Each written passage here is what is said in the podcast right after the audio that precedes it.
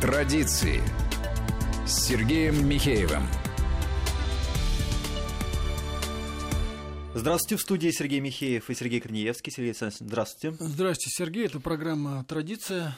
У нас в гостях директор Института опережающих исследований Юрий Громыко. Юрий Вячеславович, здравствуйте. Здравствуйте. Да, Юрий Вячеславович, давайте поговорим сегодня опять о проблемах образования. Почему мы часто это, эту проблему поднимаем? Потому что, на самом деле, это разговор о будущем, по большому Конечно. счету. Потому что образование и воспитание наших детей сегодня – это, собственно говоря, наше будущее завтра, и в том числе и тех, кто уже, так сказать, не в таком молодом возрасте, но тем не менее. И вот что сегодня хотелось бы обсудить. Довольно много новостей в последнее время таких неприятных, да, касающихся, например, скажем, конфликтов даже не конфликтов, я бы сказал, а, в общем, таких, можно даже сказать, нападений, да, учеников на учителей, оскорблений в адрес учителя, а, в том числе поддерживаемых, к сожалению, родителями учеников. По поводу, по поводу падения авторитета учителя сказано уже достаточно много. Но на самом деле, э, где найти золотую середину, да, угу. и что, собственно говоря, делать, да, об этом говорят мало. Потому что мне кажется, что складывается такая ситуация, когда, с одной стороны, там, условно, родительское сообщество э, очень часто, если честно, честно, так сказать, не сильно умная, я так буду называть вещи своими именами, требует э, какого-то невероятного подчинения э, учителей, преподавателей э, своим, в общем, недорослям, да, по большому счету. И своим прихотям. И своим прихотям. Они не понимают простой вещи на самом деле невозможно кого-то чему-то научить, если тот, кто передает знания, преподаватель, а он не пользуется авторитетом. На самом деле попытка сделать учителя каким-то животным домашним, да, или, или каким-то, продавцом, так сказать, продавцом, а, а, который оказывает обязательные да, услуги. И даже не продавцом, а каким-то да. официантом, там, чего да, изволите, да. это на самом деле приведет не к повышению качества образования, а к его снижению. И как раз вроде бы как получается парадоксальная ситуация. Вроде бы как все родители современные хотят, чтобы их дети получили качественное образование. Хотят, чтобы они получили такое образование, которое потом позволит добиться им успеха. Но при этом не понимают, что подчиненная роль преподавателя в этом не помогает росту этого качества, а наоборот препятствует. Потому что ваш ребенок, у него ни мозгов, как бы, да, ни ума, ни фантазии, ни силы воли, ни опыта не хватит для того, чтобы воспринять знания у того, кого он не уважает. И кого учат не уважать э, его же самые родители. Так вот, э, что сейчас в этом смысле происходит, а главное, что, собственно, с этим делать-то? Ну, э, с моей точки зрения, здесь э, целый клубок вопросов, но уже какие-то вещи стали возникать и распутываться, потому что, на мой взгляд, конечно, кардинальная вещь, которая изменила взаимоотношения учителя и родителей, и также ребенка, это закон об образовании, который утверждает, что образование является услугой. Это сразу создало вообще очень хитрую такую, сейчас поясню, почему хитрую путаницу, поскольку родители считают, что раз услуга, ну так давай и услуживай. Вы мне да, должны. Вы мне должны, нужна сервильность, я готов, я буду требовать. Часто не понимаю вообще, ни что с ребенком происходит, ни к какому вообще иногда печальному итогу подвела его семья, потому что до сих пор для большинства родителей школа и детский сад – это камера хранения, куда они его сбросили, жизнь тяжела, надо там хоть как-то вообще помимо работы еще хоть отвлечься, поэтому ребенка надо кому-то перепоручить. Но есть и обратная сторона. Учитель тоже выработал своеобразную защитную реакцию. Он говорит, ну подождите, я минимум дал, минимум миниморм, вы хотите что-то еще, платите. Платите. У вас ребенок отстает, он не умеет делать домашние задания. Кто его будет, будет учить выполнять домашние задания? Более того, в массе, в том числе элитарных школ, учитель достаточно жестко разговаривает с родителем. Он говорит, вы должны, им, вы должны ребенку готовить презентации, вы должны ребенка подводить к тому, чтобы он владел целым рядом наборов, которые раньше должен был делать учитель. И с моей точки зрения это важнейшая баррикада, которая уничтожает самую главную вещь, а именно служение учитель, учителя в обществе, а у учителя есть служение. Как и у военного, это известные вещи, не будем повторять еще раз Бисмарка про победу при Садовой и так далее. Но э, действительно у учителя есть служение, а искаженный, неверный, абсолютно ломающий форму взаимоотношений учителя и общества закон, который утверждает, что образование есть услуга, он невероятно исказил эту ситуацию, потому что, конечно, образование является общественным благом, и относительно этого блага у учителя есть особый тип служения. Это первая вещь. Дальше есть вторая вещь. Это все, что касалось с модернизацией так сказать, до изнеможения, можно сказать, образования, которое привело к тому, ну, у нас есть вот эти чудесные ВГОСы, где записан метапредметный и личностный результат, который технологически абсолютно не обеспечен. То есть учитель не, не может э, достигать этих результатов, которые требуются. И Ну, а, можно ну, сейчас они забиты в стандарте. Немножко попроще и, и Да, ну, то есть речь идет, о- речь идет о том, что э, ребенок должен демонстрировать некоторые личностные характеристики личностного развития. Но для того, чтобы их демонстрировать, учитель что-то должен делать. Как их достигать, непонятно. И во всех таких случаях, когда что-то требуется, что непонятно, учитель это делает. То есть возникает то, что называется производство фиктивно-демонстративного продукта, ФДП. И с этой точки зрения учителя еще засунули в огромную зону ФДП. От То него есть видимость создается. да, видимость, то Бурная, есть создается видимость. Вот, э, э, это, кстати, слово ФДП э, появилось, его э, мы вытащили из одного нашего американского друга Томаса Попкивица, одного из лучших специалистов по образовательной политике, который когда-то, приезжая в свое время, он, он пишет книги про образовательную политику, его спросили, ну, а кроме книг вы еще чем занимаетесь? Говорит, инспектура, я проверяю качество образования. Его спросили, ну, и как вообще с качеством? Говорит, ну, в Америке среднее образование, оно не очень хорошее, в отличие от высшего.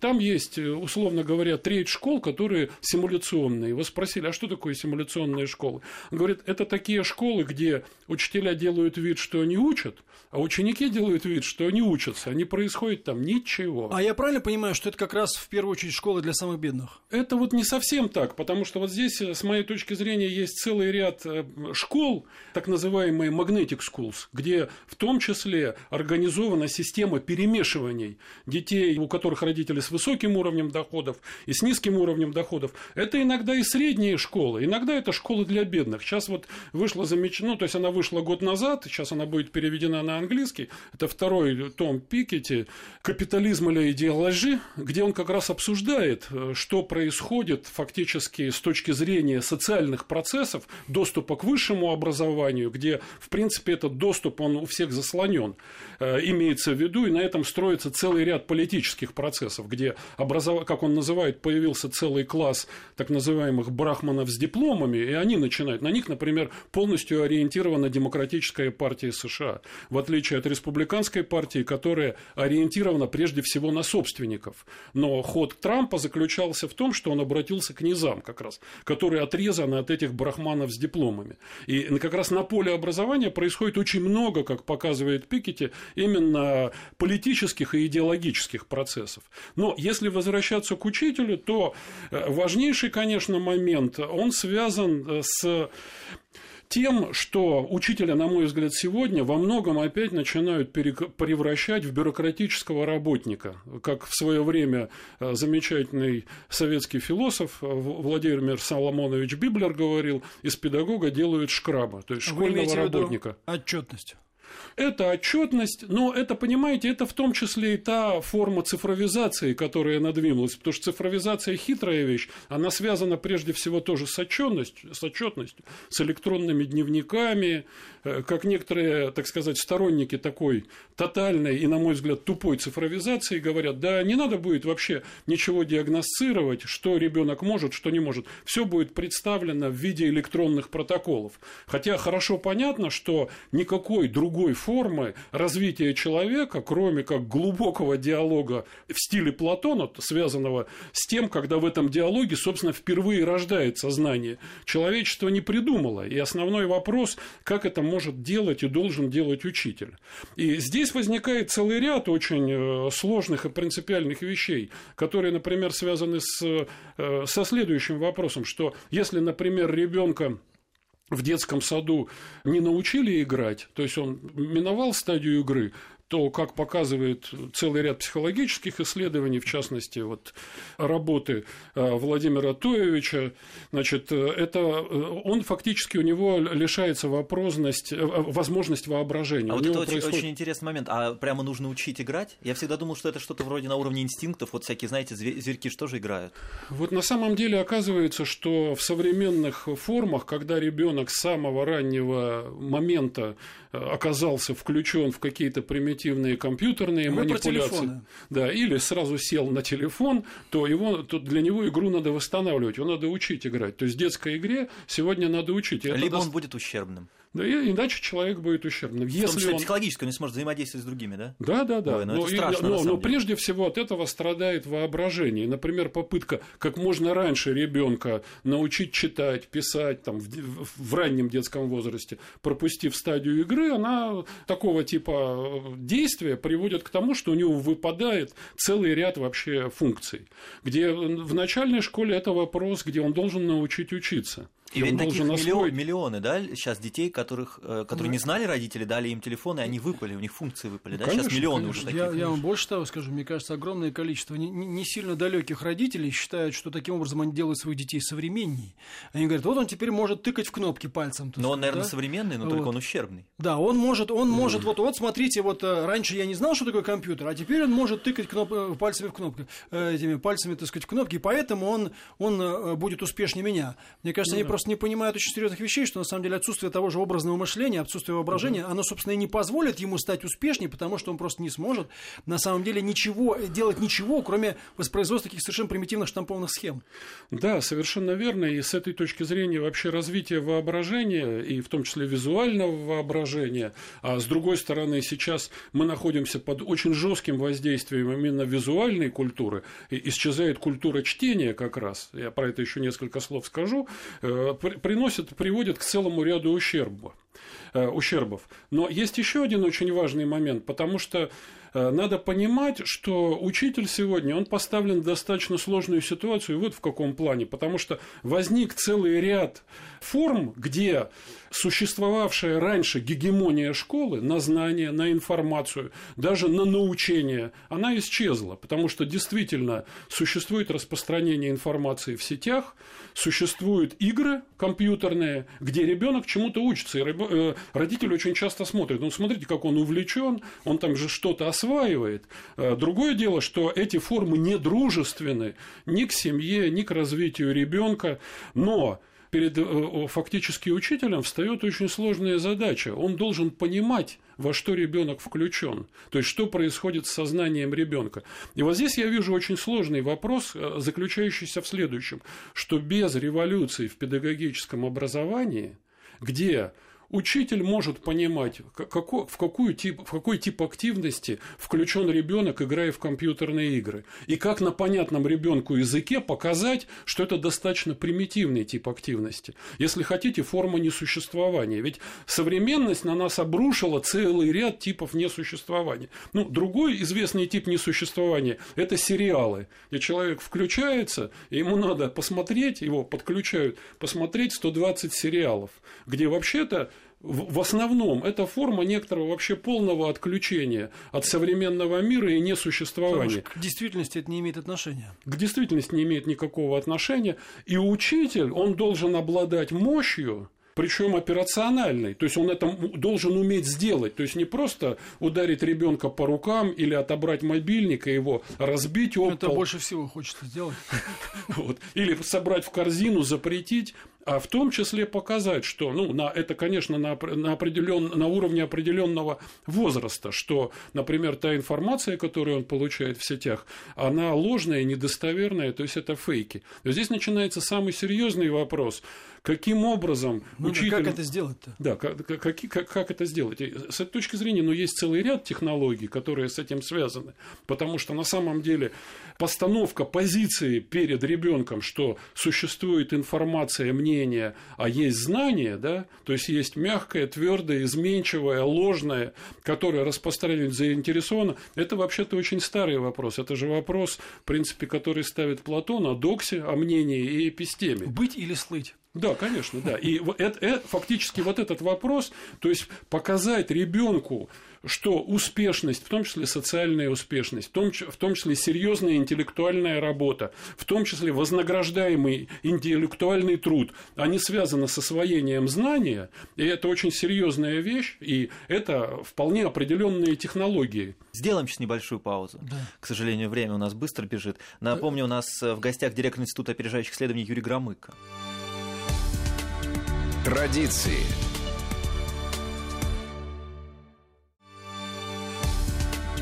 Традиции. С Сергеем Михеевым. Сергей Михеев, Сергей Криневский в студии. У нас в гостях директор Института опережающих исследований Юрий Громыко. Мы продолжаем говорить об учителе. Я считаю, что тот вопрос, который вы подняли, он очень глубокий и очень интересный, потому что здесь же не только речь идет о технологиях, mm. да, здесь речь идет в первую очередь о ценностях. Почему? Потому что, собственно говоря, а что является мерилом? Да? Да. Если мерилом являются деньги и их зарабатывание, тогда вам возразят э, очень просто. Э, вам приведут десятки имитационных форм существования в современном мире, которые позволяют зарабатывать деньги. Ну, грубо говоря, например, какие-нибудь там блоги или что-нибудь в этом роде. Конечно, да? Да. Когда, если честно, вам вообще не надо ни знаний, ни умений и вообще ничего. Вам достаточно, так сказать, нести какую-то ахинею, да, и уметь монтировать, э, скажем, какие-то, так сказать, там визуальные образы, причем даже не обязательно быть в этом каким-то большим мастером. Вот вопрос в подаче, и дальше, как бы, да, вы монетизируете эти вещи, получаете деньги, и если деньги, по большому счету, и являются мерилом успеха, то вам возразят. Вот вы, например, скажем, там, такой-то, такой-то, э, значит, у вас столь, там, три высших образования, вы написали такие-то книги, а вот он вообще попка-дурак, но у него денег в пять раз больше, чем у вас. И 2 миллиона подписчиков. Я, да? я с вами согласен. Э, конечно, вторая сторона вопроса, что первая, на мой взгляд, сторона – это знание и форма и способ освоения знаний. Вторая вещь – ценности. Они в работе педагога неразрывно связаны. Именно вопрос ценности – это вопрос воспитания, на мой взгляд, самое слабое звено российской школы, потому что у нас э, идеология запрещена 13 статьей Конституции, и многие учителя говорят, что пора, в общем-то, как-то школе вернуться, в, то есть государству вернуться в школу, потому что есть вопрос устойчивого набора ценностей, да, на основе которых может строиться воспитание. Но если возвращаться вот к тому пункту, про который вы сказали, я-то считаю, что, конечно,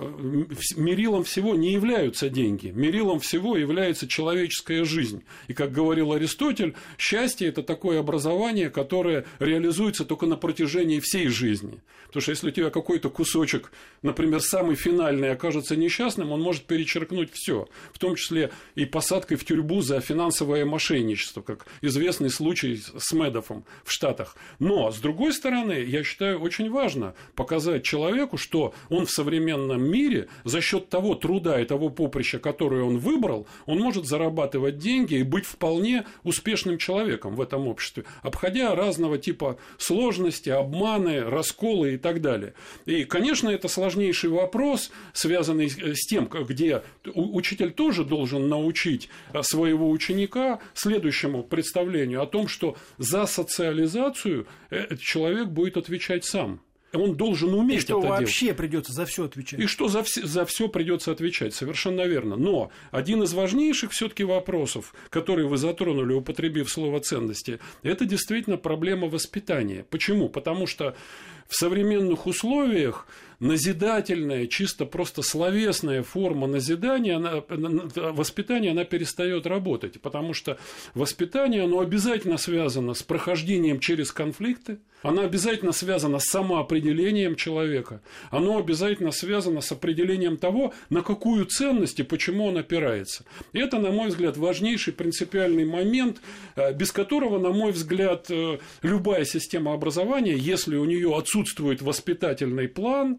за который, собственно, и может, и, должен отвечать учитель, то эта система соверш... несовершенна. И ну, мы все хорошо понимаем, что в том случае, если из системы образования выходят очень умные, хитрые и, и э, успешно двигающиеся в социальных системах подлецы, то в таком обществе жить невозможно. Поэтому вопрос о старых ценностях, о доброте, вообще о служении, о доблести, да, аристократические ценности, а также о подвиге, о справедливости, ценности советского общества. И, конечно же, вопрос о свободе, очень дискуссионный вопрос, который волнует большинство подростков и молодых людей. Это те острые ценностные формы, с которыми должен уметь справляться учитель. А вот мы здесь говорили о деньгах, о реализации, об успехе, обо всем остальном. Ну вот многие люди считают, что ну, э, необходимо решать эту проблему через возврат авторитета учителя ну а, а это тоже, значит, с, стыкуется только с одним единственным э, вопросом. Надо повысить зарплату учителю. Вот на ваш взгляд, как к этому, к этому, к этой проблеме сейчас подходить? То, надо, э, ну то, что надо, да, надо или не надо, и решает ли это все проблемы? Хотя для меня это ответ очевиден, но мне все-таки интересно. Нет, э, всех проблем не решает, но мне есть тут другой вопрос, который э, не придется... Как, грубо говоря, да, да, авторитет да. учителя? Вот, да. вот авторитет учителя, он частично только связан с зарплатой. Но сначала про зарплату. Мне это кажется, что должна быть предложена дифференциация педагогического труда. Педагогический труд – это сложнейшее искусство, на мой взгляд. То есть, это не бюрократическое обслуживание директора и администрации, а это очень сложный тип гуманитарного искусства. Но ведь искусство не дифференцируется официально. Есть художники, они все равны, но одни просто очень популярны не совсем, не совсем и успешные, а другие нет. Ну, но какого-то нет, формального про, деления про, нет. про успешность я согласен, так, но я, я, я, когда, ну, говорю, ну, про, я когда говорю про искусство, я тут, скорее всего, имею в голове аристотелевское слово «техне», которое в том числе и в основе техники лежит. Для Аристотеля искусство – это техне, то есть это умение в ситуации, э, реализуя определенные принципы, получать некоторые результаты. Вот. Но важнейший вопрос – это дифференциация учительского труда, потому что хорошо понятно, что учитель, который только пришел в современную школу из пединститута, и учитель, который может сам создавать методики, и учитель, который может быть наставником у других учителей, в том числе передавать им методики, это совершенно разный труд он должен быть продифференцирован. Кстати, Разряды так, вводить. Да, но, но, кстати, такая дифференциация, она в том числе стимулы определенные создает, потому что у нас сейчас разрушены методические службы, на мой взгляд, один из, одно из важнейших условий эффективного учительского труда – Потому что меняется ребенок, меняется знание, должна меняться методика постоянно. И э, освоение этих методик, то, что, чем, кстати, была сильна, может быть, даже в избытке, советская школа, сейчас это вообще исчезло. Но вы, безусловно, правы, что авторитет учителя просто зарплатой не решишь. Почему? Потому что э, авторитет учителя связан с тем, что учитель может фактически вмешаться и Э, за счет своего авторитета и за счет прежде всего своих умений показать, что ребенку самому убедить ребенка, что бессмысленно играть в такой тип игр, бессмысленно тратить время на социальные сети, он должен объяснить ребенку, почему, например, на телеэкране появляются такие-то фигуры с такого-то типа речами. То есть это означает поставить учителя в структуру информационной политики. То есть он должен объяснять, почему вот возникло такое событие, идут такие речи на телеэкране. И это особый тип информационной культуры, который пока совсем не пришел в школу. То есть учитель вырезан из возможности обсуждать информационные потоки, что происходит с профессиями, что происходит с деньгами. Но это какой-то а... особый предмет должен быть введен. С, с моей точки зрения, это не особый предмет. Это понимание того, как живет сегодня знание. Но знание сегодня че... не живет исключительно в хрестоматиях э, и текстбуках. Да? Но у учителя Оно... есть программа, когда он будет, когда у него будет время обсуждать должна, новости. Должна быть, я с вами согласен, ну, должна быть, быть кардинально изменена программа. Я ну, про это да. и, и говорю. Это должна быть, должно быть другое педобразование, которое позволит учителю восстановить авторитет не за счет того, что ему, как в частной школе, будут платить баснословные деньги, и не за счет того, что возникнет какое-то чино там поклонение, и все должны будут, как э, в китайской школе, заходить, там низко кланяться и говорить, да, там, сяньшин, да, а за счет того, что он будет операционально вооружен пониманием того, что сегодня происходит со знанием, и где знание и информация вступают в жесткий конфликт. И это один из важнейших вопросов. Это все можно делать. Например, можно провести проблемный урок в старших классах. Хорошо ли, что развалился Советский Союз? В очень жесткой диалогической форме между учащимися. Мне кажется, они вообще абсолютно даже фактологической базы не обладают для ну, того, чтобы надо будет хоть что-нибудь, э, хоть что-нибудь по этому поводу сказать. Но, но ребенку, ребенку-то интересно это, школьнику интересно это. Вот э, мы в свое время в, в своем экспериментальном колледже проводили такую сессию. Даже С это... какого возраста ученика? Это э, фактически 10-11 а, ну, класс. Ну, понятно. Нет, так нет, все понятно, все определяется возрастными линиями, но, э, э, кстати, такого типа формы как раз, где присутствуют разные позиции, разные мнения, есть разная фактологическая база. Это и есть в том числе воспроизводство в классе и школе нашего сегодняшнего общества. Ну а где же такое количество Аристотелей набрать? Вот фактически то, о чем вы сказали, это на самом деле в том числе э, повышение, очень серьезное повышение требований к личности учителя. Да, э, на самом деле действительно проще, э, проще, так сказать, значит, выпускать людей с формальным набором значит, каких-то знаний, фактов и так далее. Это же просто ну, более высокие требования будет предъявлять и к тем, кто хотел бы вообще стать учителем. Ну, вы знаете, с моей точки зрения, я еще раз говорю, это, это просто революция, изменение самого педобразования. Потому что это, если демонстрируются такие технологии, такие способы работы учителя, этому достаточно быстро научить. И более того, поставить в ситуацию, что по-другому невозможно работать. То есть, э, с этой точки зрения, э, э, осваиваемые знания – это не гербарий. То есть, э, фактически э, речь идет об изменении методологии, но вы считаете, что в принципе это э, вполне достижимо, ну, скажем так, я не буду говорить техническими мерами, но вот именно мерами методологическими. То есть можно так перестроить, и, и вы понимаете, как это сделать. Ну, оплатить, я, я, оплатить можно по-прежнему мало. Но я при, это, этом, это я, я при этом говорю не об абстрактной теории, больше. просто да. мы таким образом работали. И более того, это очень востребовано. Это востребовано в том числе в системах доп. образования, в проектных школах, где основное, что происходит, это ребенок в 10-11 классе, изнывая от ЕГЭ, когда он попадает в проектные, на проектные инженерные формы работы, он, некоторые дети даже плачут и говорят, я понимаю, для чего я живу.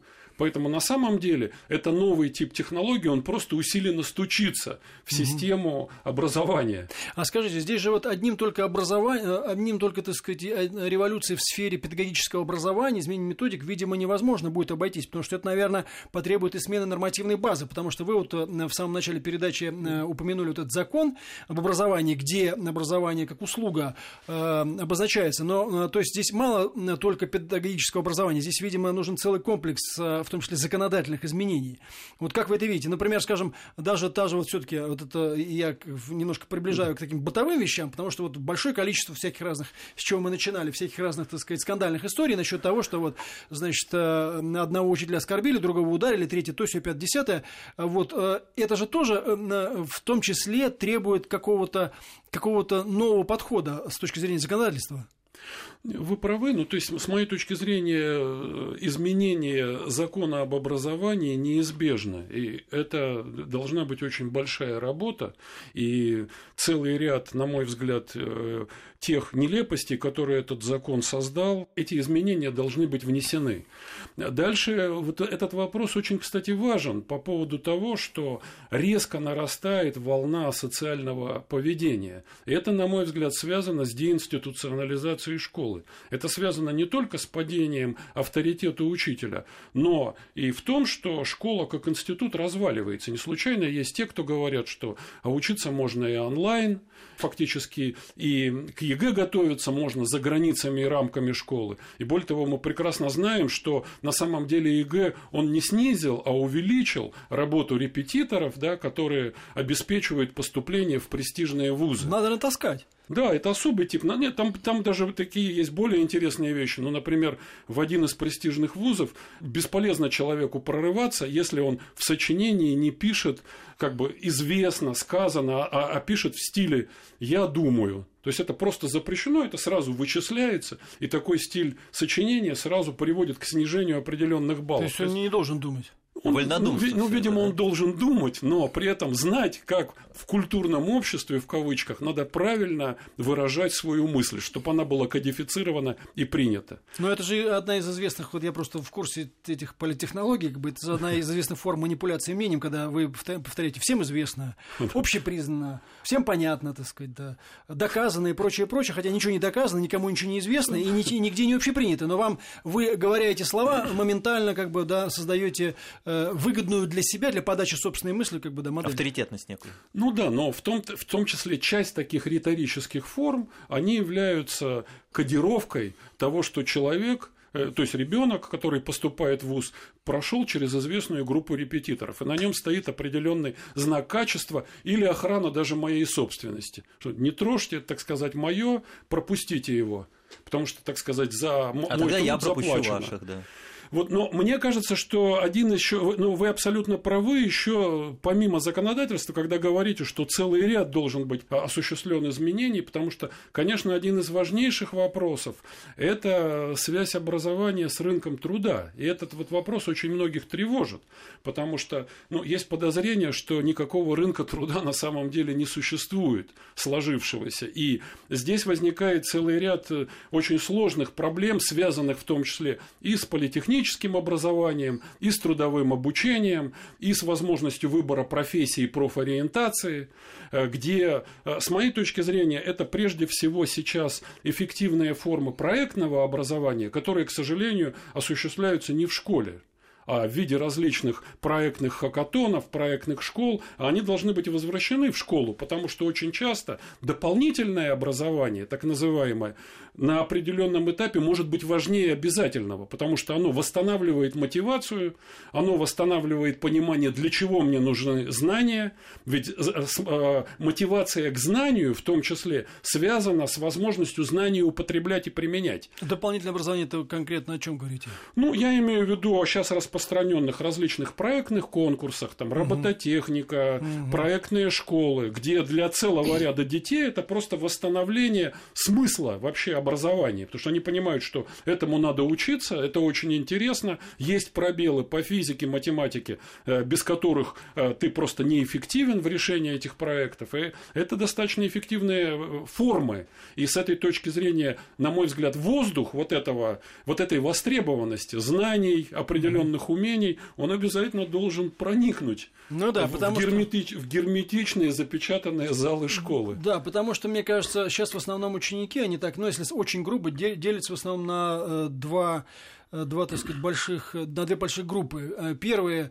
учатся лишь бы для того, чтобы скорее уже закончить эту школу, и тебя отвязались, наконец-то. А вторые учатся для того, чтобы получить балл по ЕГЭ, который поможет им поступить туда или не сюда. То есть, собственно говоря, их не интересует вообще знания как таковых, их интересует балл. Вот этот балл, который учитывается при поступлении. Вот это главное. Знание, в общем, по большому счету вторично, а вот главное, какой ты получишь балл. Вы абсолютно правы. И это, собственно, есть э, самое важнейшее разрушение вообще школьного уклада, который вызвал ЕГЭ. Потому что ведь можно что сказать, и про это говорят сами учителя, что в 10-11 классе ребенок уже вынут из школы, потому что он занимается, он не принадлежит школьному укладу, он занимается подготовкой к ЕГЭ. И если уже выбран вуз, тем более престижный, то это система репетиторов. Поэтому он даже ограничивает резко посещение школы. И с этой точки зрения в этом плане школьный уклад как определенного типа общность. Ведь э, в чем еще проблема и вопрос авторитета учителя? Если в школе нет общности или сообщества, то школы как таковой нет. Есть просто бюрократическая контора с выполнением определенных ролей, да, жестко прописанных, но никакой настоящей жизни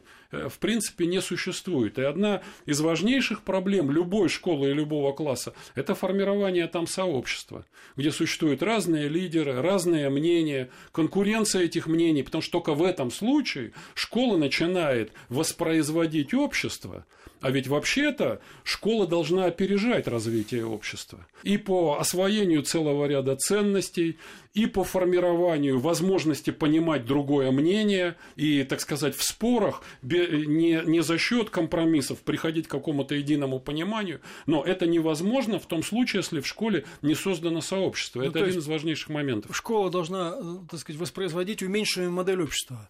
Школа, должна, школа фактически должна воспроизводить опережающую модель общества. Ну да, а в ситуации, когда, так сказать, вы пришли туда как на какие-нибудь курсы, там, не знаю, по вождению, да, автошколы, где вам, в общем, на всех наплевать, всем наплевать на вас, вам главное сдать этот экзамен, наконец там получить это сам права и забыть об этом навсегда. Вот это следующий, конечно, момент, потому что, да, действительно, ЕГЭ и целый ряд еще других вещей привел к крайней индивидуализации, и вот этого старого момента, да, что твой школьный товарищ, ты его там помнишь на протяжении там 20 лет, и как-то даже сверяешь свою судьбу с его судьбой, судьбой, она тебе интересна, это полностью исчезает. То есть все предельно индивидуализировано, действительно такое э, абсолютно равнодушное отношение к другим находящимся рядом, ну, может, какой-то легкий интерес. А вообще ты загнан в определенный штрек, где тебе надо тащить, тащить это ЕГЭ и устраиваться в определенный вуз. И с моей точки зрения это страшный эффект, потому что, конечно, в такой среде воспитание невозможно. Никого не жалко, это называется. Да, никого не жалко. И, в общем, полное безразличие к другим. И это один из важнейших моментов, конечно. А как приспосабливаться образованию к меняющейся современной среде? Ну, все-таки вот телефоны, но они есть, и без них никуда не денешься. И человек все-таки становится другим. Говорят, у нас фрагментируется сознание, мы начинаем более короткими сообщениями воспринимать реальность, не так, как раньше. Вот это же тоже должно быть приспособлено как-то, или нет? С моей точки зрения, здесь есть масса интересных вещей. Есть, например, интереснейшая вещь, она связанная с тем, что э, фактически такая работа с мобильными телефонами, она приводит к тому, что человек не может больше двух минут на чем-то одном концентрировать внимание. Это означает, что он не способен к интеллектуально-аналитическому труду вообще становится. Значит, э, нельзя, в общем, телефон. Да, но, Просто, э, да, нельзя приспосабливаться в этом плане к реальности. Ну, с этой точки зрения да. задача учителя показать, что есть разные режимы работы сознания, ну, естественно, это надо не в словах говорить ребенку, а просто показывать, что есть разные формы работы. А чисто механический подход, например, скажем, э, в телефоны отбирают. С моей точки зрения, зап... к сожалению, так устроен человек. Запретный плод сладок. Поэтому это как, за... как момент с ЕГЭ. Ведь, э, э, посмотрите сами, возникает все большее количество детей-умельцев, которые обыгрывают ФСБ, начинают добывать решения, ответы на э, всякие сложные вопросы по ЕГЭ. Да? Наши хакеры лучшие в мире. Да. Юрий Вячеславович, нам надо заканчивать. Да. Э, спасибо большое. У нас в гостях был Юрий Громыко, директор Института опережающих исследований. Спасибо, до свидания. Спасибо вам. Традиции.